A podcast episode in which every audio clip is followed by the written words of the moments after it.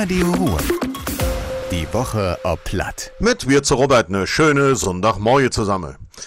In Düre fingen aufgrund der Corona-Schutzmaßnahme ein paar Gottesdienste draussen statt. Das deelt die Gemeinde mit.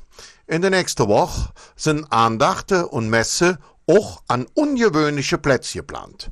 So zum Beispiel ob nem Ussierlande von einem Kingerjade oder auch ob nem Burenhof.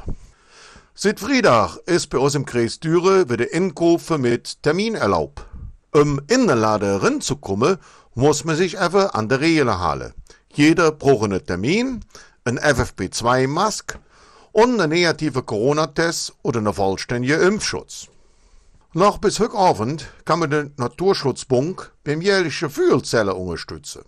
Eine Stunde lang soll der Fühl am Woderhüschen im Jade oder auch auf dem Balkon gelurt werden.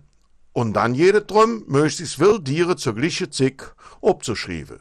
Der meiste Fühl zur gleichen Zeit notieren und dann online auf der Sieg von NABU vermitteln. Mit Kämpfen um jeden Ausbildungsplatz hat der Dürener Bundestagsabgeordnete Thomas Rachel mitgedeelt.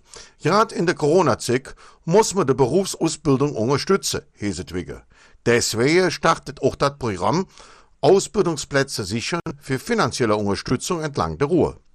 Und das war das wieder. Ich allen noch einen schönen Sonntag. Madet Jod, Ihre Robert. Radio Ruhr. Die Woche ob Platt. Mit Robert Wirz.